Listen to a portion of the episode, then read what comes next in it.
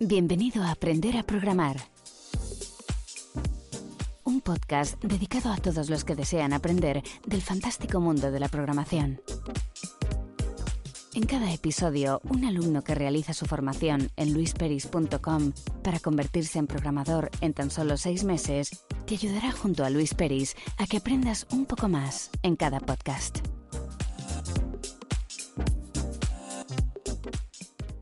Muy buenos días, bienvenidas y bienvenidos un día más, un podcast más aquí, a Aprender a Programar. Ya lo sabéis, el podcast donde cada semana viene un alumno a, bueno, a decirnos cómo va aprendiendo de este fantástico mundo de la programación. En esta ocasión, y como las semanas anteriores, tenemos a José Ángel al otro lado del micrófono. Muy buenos días, José Ángel, ¿cómo te encuentras? Buenos días, muy bien. ¿Y tú?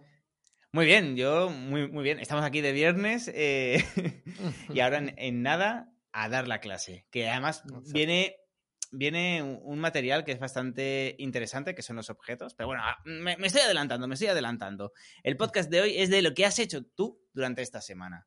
Así que si quieres, coméntanos eh, qué, bueno, qué es lo que tenías que hacer y ahora te, bueno, te avasallaré a preguntas. vale. Eh, nada, pues eh, esta semana, bueno, la semana pasada dimos las cookies eh, y entonces, eh, respecto a eso, pues tenía que realizar un... Eh, verificar el login a través de la cookie para poder entrar de una página a otra. y, si, y, si, tenía, si correspondía la, la cookie de seguridad, pues entonces podía acceder a ella y si no, tenía que volver al inicio. Vale. Perfecto. bueno, y había un botón también de cerrar sesión. De, y eso, y había que hacer un botón de cerrar sesión. Vale, es decir, del ejercicio anterior que habíamos hecho el gestor de entradas, tenías que implementarle la parte de la seguridad, ¿no? De, bueno, eso, de que haya una cookie para que tú le des usuario a contraseña y si es correcto te genere una cookie. Además, luego lo hiciste con SA1 eh, para verificarlo y, eh, nada, y que te funcionara todo y que te fuera a las páginas correctas. Si estabas dentro de, un menú que no tenías autorización porque la cookie había caducado, que te volviera a inicio y que, eh, y que hubiera un botón de cerrar sesión. Correcto. Creo que ha sido el alumno que más rápido ha, hecho el ejercicio. ha sido en un tiempo récord, porque es un ejercicio que suele costar bastante sobre todo por la comprensión de qué es una cookie. Y aquí la primera pregunta. José Ángel, ¿qué es una cookie? ¿Qué es una cookie? es complicado, ¿eh? sí. A ver, eh, definirlas. Eh, una cookie es como un, fichero que se queda guardado en el navegador para indicar cierta información de, de la página web donde estás. En este caso, pues eh, es la información de si ah, el login era correcto o era incorrecto. Vale. Eh, ¿Quién crea las cookies? Las, las crea el, servidor. Vale, eh, sí, el 99% de veces la crea el servidor. Y ahora vamos a lo más complicado, que de, verdad, o sea, que esto no tienes ni por qué saber y si no, yo te ayudo encantado. ¿Cómo es el flujo de las cookies? ¿Cómo es, el flujo de las claro, cómo llega al navegador, cómo... Claro, o sea, el servidor no puede mandar, no, puede hacer peticiones. No puede hacer peticiones al servidor, al cliente, al navegador. O sea, el servidor no puede hacer, perdón, el servidor no puede hacer peticiones al navegador. Entonces, ¿cómo es posible que un ordenador en Francia me cree en Barcelona una cookie? Cuando, eh, el protocolo HTTP no lo permite. Vale, pues en principio, si no me equivoco, es porque el propio navegador, navegador en, el en, en el frontend, o, o sea, en la eh, cuando tú estás escribiendo, estás interactuando con la página web, ¿vale? Eh, cuando apretas el, botón de aceptar, por así decirlo, le manda, la, le manda la información al servidor, la orden al, servidor de que se va a crear una cookie y el propio navegador se la crea a sí mismo. Wow. ¿No? Eh, tú lo has programado y de hecho lo has hecho genial. Sí. Eh, ¿Tú qué es lo, lo que has puesto en PHP? Yo en PHP solamente he puesto que set cookie, que es el- la creación de la cookie con unos parámetros. Perfecto. Y ahora fíjate. ¿cuándo se ejecuta ese fichero? Se ejecuta el fichero sí, cuando o pulso un botón o cuando ejecuto el código en, en el navegador. Pero, ¿qué botón tienes que pulsar? En este caso, el, el de login, el de aceptar login. Vale, perfecto. Ah, vale, vale. Pensaba que decías el pop-up de aceptar cookies. Vale, No, vale, no, sí, no. sí, sí. Eh, es decir, me estás diciendo que en el servidor hay una función que nos permite crear una, una cookie, pero únicamente cuando el usuario interactúa con la web, cuando hace una petición, ¿no? Correcto. sí. Perfecto. Entonces, lo que nos estás diciendo es que, que es lo correcto, eh, es que eh, el servidor no puede crear una cookie en el cliente, sino que cuando el cliente le manda cualquier cosa, por ejemplo, usuario y contraseña, o acaba de acceder a una web, el servidor en la respuesta, junto con el HTML de la web, en la respuesta, en la cabecera de la respuesta, le mete la cookie. Correcto. Perfecto. Genial. ¿Ves? Qué fácil. Qué bien lo he explicado. Ah, exactamente. No, no, no. Eh, Es muy complicado de explicarlo. Yo le, le estuve, le tuve que dar muchísimas vueltas cuando preparé esta clase para los alumnos de cómo explicarlo de una forma que se entendiera. Eh, sí, Sí, es, es muy complicado, pero es, Es- eso. Sí, claro, como, como el servidor no, no puede, pues claro, Exactamente. es a, a través del, de la in- De la uy, respuesta, de, la petición. eh, Exacto. Sí, exacto. sí. Vale. Eh, sé que esta pregunta que te voy a hacer, José Ángel, para ti va a ser muy complicada responderla. Porque no, es- no hay nada que tú no puedas hacer. Porque eh, la verdad es que lo has hecho muy bien. Pero, ¿cuáles son las tres dificultades que te has encontrado? Es una pregunta de la trampa, porque realmente es que lo has hecho tan bien y tan rápido que no te he visto que hayas tenido muchas dificultades. Eh, pues Pero si puedes decir, aunque sea una dificultad de trabajar con cookies, dices, mira, esta parte me ha, me ha costado más, o esto me ha costado de entender. Eh, a, a ver, realmente me ha resultado bastante fácil de entender, Genial. pero, pero a lo mejor es el, el cómo tratar con la cookie en sí.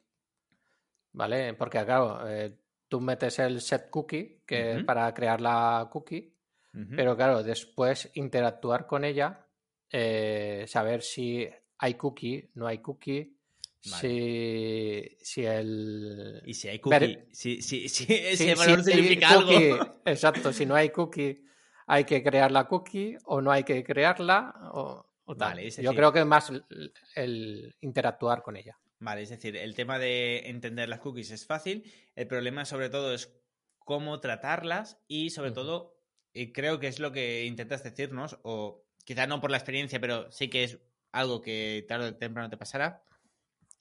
Cómo, hacer, cómo tratarlas eh, y que el proyecto siga siendo escalable.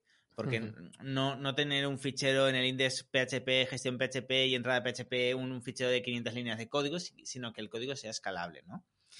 Vale, y esto, justamente, esta clase ya nos metemos en objetos, que a mí me encantan los objetos, eh, porque es un cambio de paradigma brutal. Así que esta, eh, esta semana, bueno, hoy es lo que vamos a ver en la clase, que ya verás que, que va a estar súper interesante, cuanto menos. Divertido para mí, porque a mí me encanta.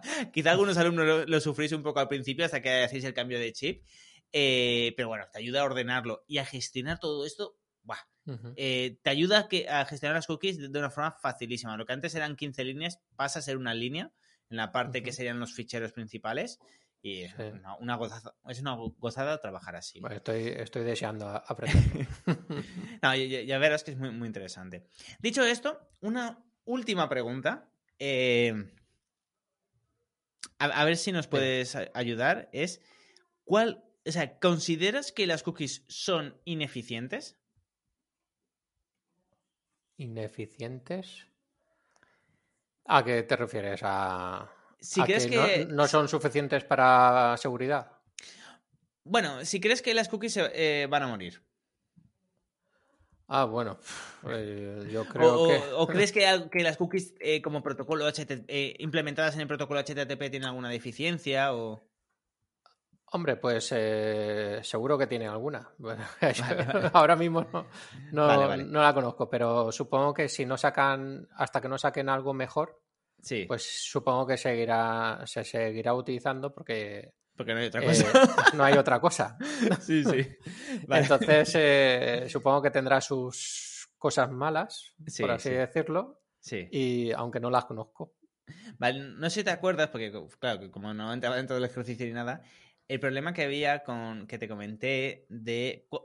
Vale, el servidor cuándo recibe las cookies. El servidor recibe las. ¿Cuándo? Sí. ¿Pero para crearlas o para.? No, no, ya la tiene el navegador, ¿cuándo recibe las cookies? Ah, cuando envías la. Cuando envías información o tratas con el servidor el tratamiento de datos, verifica esas cookies. Exactamente, exactamente. Uh -huh. Es decir, cuando haces una petición al servidor, Eso. le mandas la cookie. Correcto. La necesite o no. Uh -huh. Sea un PHP lo que le pides o sea un JPG, eh, CSS o JavaScript. Uh -huh. No sé si sabes por dónde voy. Sí, sí, que siempre la envía. Por lo tanto, es, es, tráfico que se, se es crea. mucho tráfico. Claro, pensamos que si nos vamos al inspector del código, a la parte de, de, la consola del navegador, a la parte de redes, eh, y nos metemos en cualquier web, menos Google, que es todo blanco, no, en, nos metemos en Amazon, en cualquier WordPress, en 20 minutos, el periódico, cualquier periódico, da igual, uh -huh. o cualquiera, mínimo hay 150 peticiones. El problema es que las cookies eh, se mandan, sie o sea, siempre que una web tiene una cookie, manda todas las cookies que tenga esa web en cada petición HTTP. Se hace 150 peticiones a imágenes, eh, JPG, PNG, C ficheros CSS, da igual, a todos le manda las cookies y dices, -huh. pero una imagen para qué quiere la cookie? Para nada. El CSS para qué quiere las cookies? Para nada. Pero uh -huh. es uno de los problemas que tiene el protocolo HTTP. Y esto ya es un tema de protocolos. El protocolo HTTP venía así, que siempre que había una cookie, pues se tenía que mandar cada vez que se hiciera una petición a HTTP y se ha quedado así.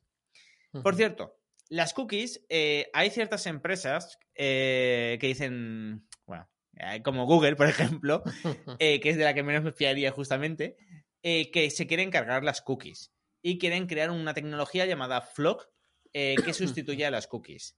Eh, parece que nadie le apoya y que no va a salir adelante, pero sí que es cierto que tarde o temprano las cookies parece que van a, a tender a desaparecer.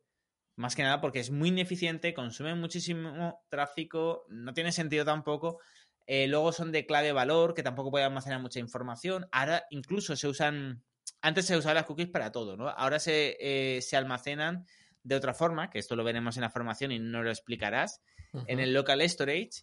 Entonces, sí. eh, bueno, simplemente dejemos ahí que las cookies ya no están en su mejor momento y que poco a poco es posible que salga otra tecnología en el HTTP 4, porque creo uh -huh. que ya han sacado el 3 o, o, está en beta. Así que es posible que en el HTTP 4 bueno, haya una nueva tecnología que sustituya las cookies. Pero mientras, bueno, nos da trabajo, así que está bien conocerla. Hay que aprender todo. Vale. Una última pregunta. Ya nos ponemos con la clase. ¿Qué sabes de los objetos? ¿Qué experiencia tienes con los objetos? A ver, con los objetos. Eh, bueno, yo en su día, cuando estudié un poco de Java, eh, pues ya dimos clases, que supongo que será como los objetos. Sí, entonces, son los modelos de los objetos.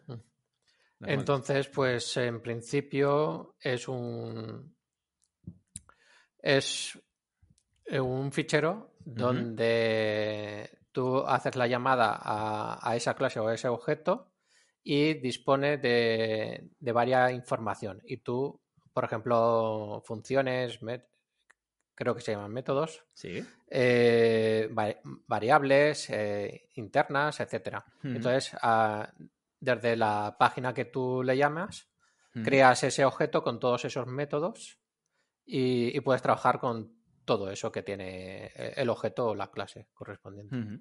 Vale.